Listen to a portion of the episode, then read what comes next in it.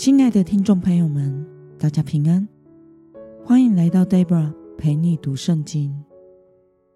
今天是二零二四年一月五号，星期五。今天的你过得好吗？祝福您有个美好的一天。今天我所要分享的是我读经与灵修的心得。我所使用的灵修材料是每日活水。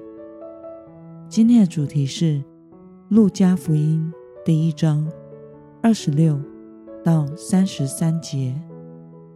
我所使用的圣经版本是和合本修订版。那么，我们就先来读圣经喽。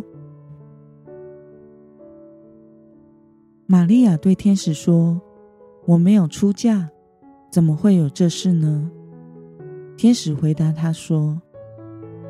圣灵要临到你身上，至高者的能力要庇荫你，因此，那要出生的圣者要称为神的儿子。况且，你的亲戚伊丽莎白，就是那素来称为不生育的，在年老的时候也怀了男胎，现在怀孕六个月了，因为出于神的话。没有一句不带能力的。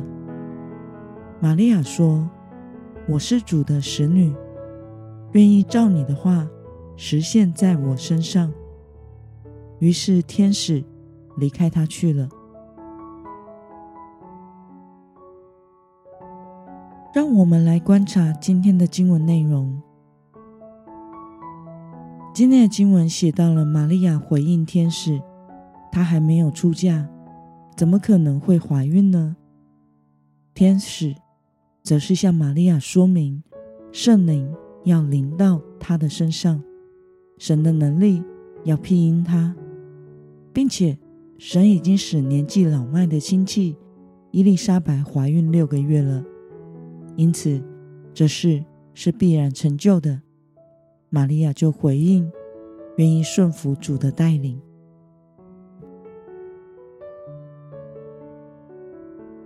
让我们来思考与默想：为什么玛利亚能在难以理解的情况下，仍愿照着神的旨意成就在她的身上呢？虽然年老的伊丽莎白和处女怀孕都属于神迹，但是伊丽莎白面临的是一件喜事，她已婚。而且老年得子，相对的，玛利亚所要面对的是，在当时社会可是一场灾难了。不但人品贞洁会被人所质疑，还会有被当众羞辱或打死的危机。因为女子未婚怀孕是犯法的，在律法上是犯奸淫。要被石头打死的，因此，玛利亚所面临的挑战、恐惧、心理压力，则是更大的。但是，她最终的回应是：“我是主的使女，愿意照你的话实现在我的身上。”我想，虽然神的旨意超过了玛利亚的理解。也超过了他所能承担的，但是他愿意选择信靠神，因为他知道神是他的主。他认为他既然是主的使女，那么就愿意照主的话实现在他的身上。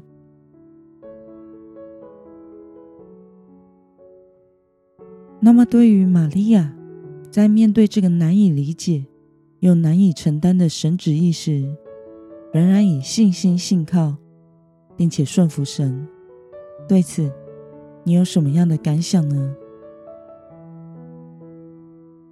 我想，今天如果神要我们去做一件我们能力所及、看起来又是美善的事时，通常我们都会愿意去做，因为这是好事嘛，而且。我们承担得起。比如说，神曾经感动我为某个人奉献，那是对方需要的，而且金额也是我可以负担得起的。于是我就照做了。虽然那个月的生活费变少了，但是顺服了神，又做了一件好事，帮助了有需要的人，何乐而不为呢？这样的顺服，其实相对是简单的。但若是神的带领不符合我们的理性，并且可能使一些人对我们产生误解。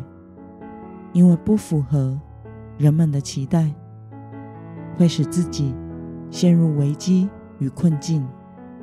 那么，这样的顺服就是不容易的了。Debra 在二零零八年正式回应神的呼召，要进入到全时间的服事。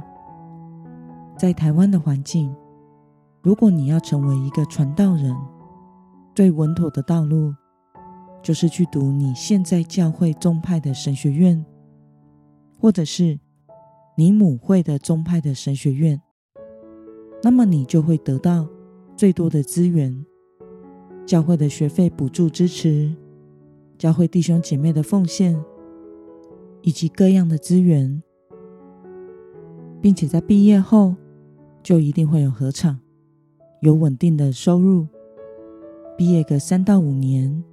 就可以成为牧师，但是上帝却没有这样带领我。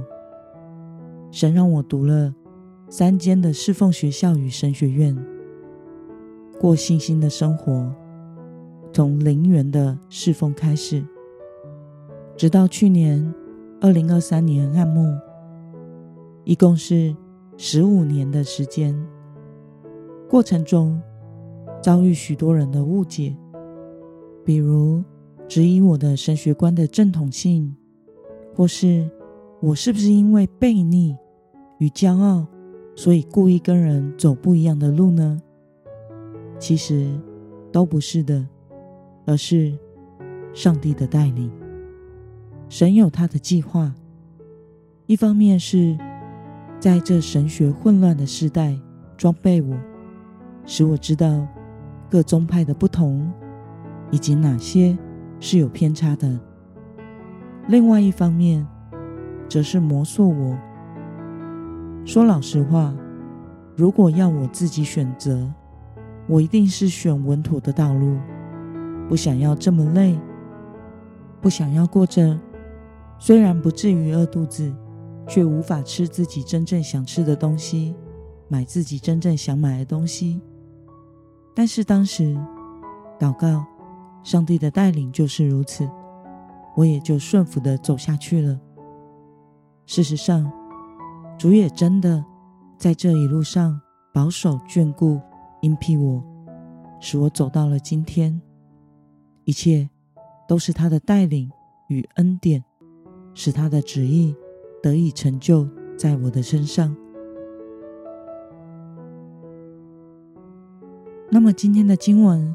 可以带给我们什么样的决心与应用呢？让我们试着想想，是否曾经有哪些神的旨意是我的想法和经验难以理解和接受的？为了将自己全然交托给神，信靠神话语的大能，今天的你决定要怎么做呢？让我们一同来祷告，亲爱的天父上帝，感谢你透过今天的经文，使我们看到玛利亚对你的信靠与顺服，即使你的旨意超过她的理解与承担的程度，她仍然选择信靠你和顺服你。求主帮助我，能不以自己的想法。心智去评断你的旨意，求主使我以信心来信靠你，并顺服你。奉耶稣基督得胜的名祷告，阿门。